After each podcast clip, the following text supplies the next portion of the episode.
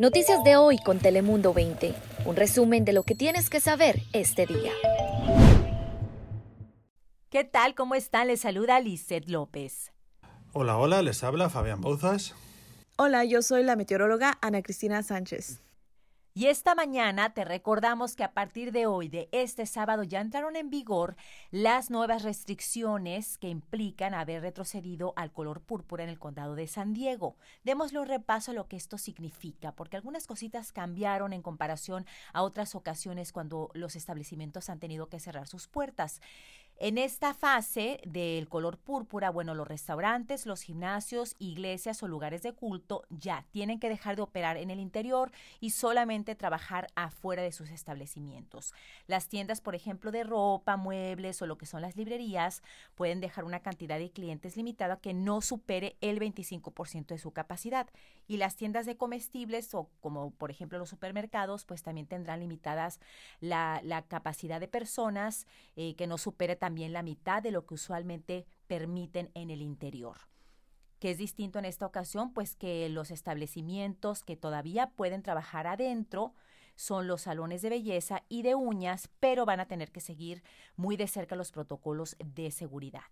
Y en más información, también relacionado al problema de la pandemia, pues precisamente debido a que ya California, como lo habíamos dicho, alcanzó un millón de casos, cifras récord, somos el segundo estado con este gran número de contagios de coronavirus, pues en un esfuerzo por mitigar eh, la propagación, pues el gobernador Gavin Newsom ya le hizo una petición a los californianos y también a los turistas. ¿Qué sucede? Pues él emitió un aviso donde realmente exhorta a los turistas a regresarse a su estado de origen y sugiere pues a los residentes de California que si llegan a viajar y regresar aquí a nuestro estado, que se pongan 14 días en cuarentena, ya sea que hayan eh, realizado un viaje a nivel nacional o internacional piden que si no es esencial el viaje, que no salgan de California.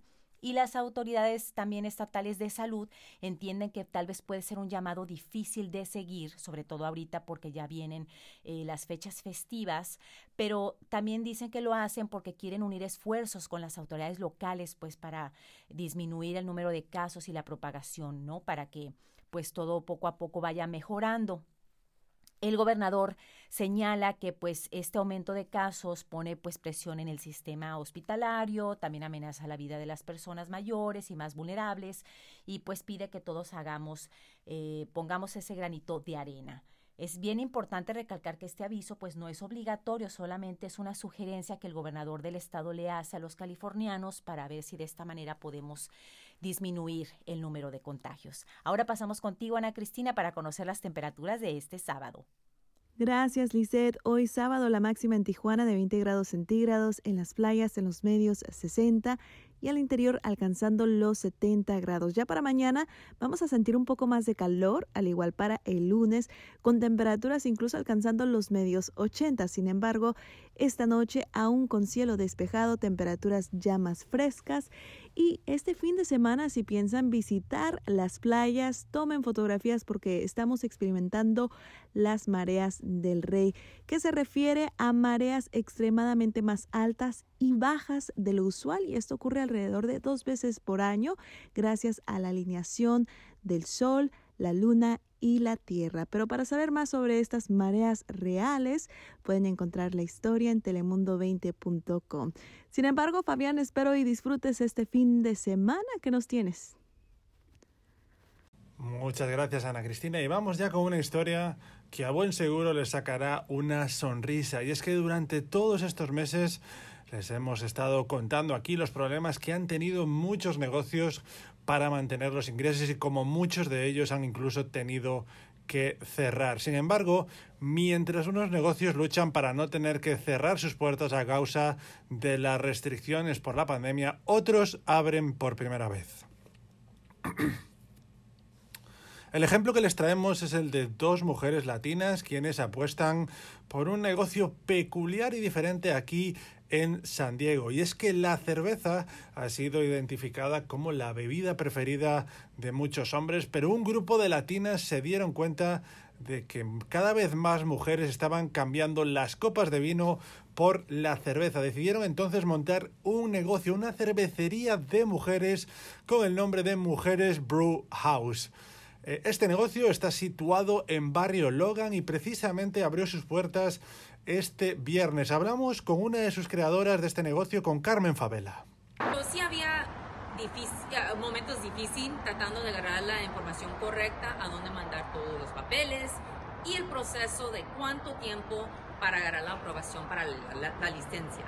Y es que el gusto por la cerveza está siendo confirmado y refutado por estudios y estadísticas, ya que una reciente investigación reveló que el 11% de mujeres tomaron cerveza, admiten haber tomado cerveza dos veces a la semana en el año 2020, un incremento del 6% comparado con el año pasado.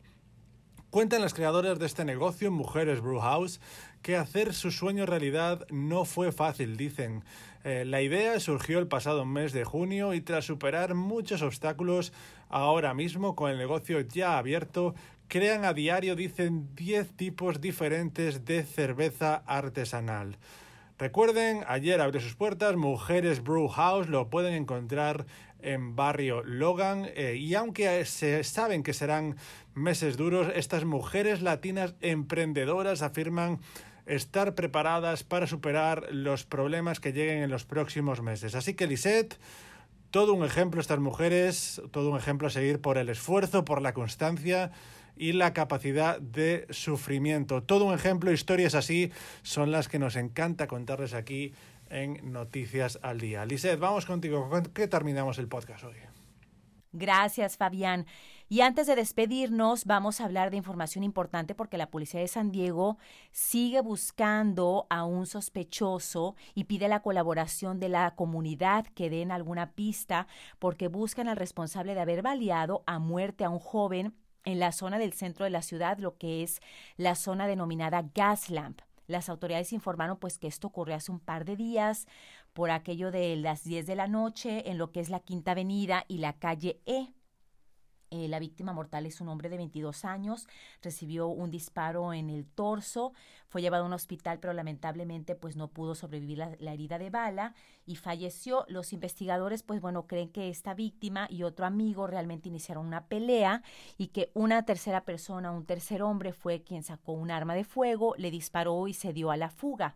El amigo de la víctima, al parecer, pues sí intentó perseguir al sospechoso, pero no, no, no lo alcanzó, no, no lo encontró. Este persona o el sospechoso sigue fugitivo de la ley y es por eso que las autoridades piden que de cualquier información la pueda hacer de manera anónima. Le recuerdo que fue cerca de la avenida Quinta y la calle E en la zona de Gaslamp.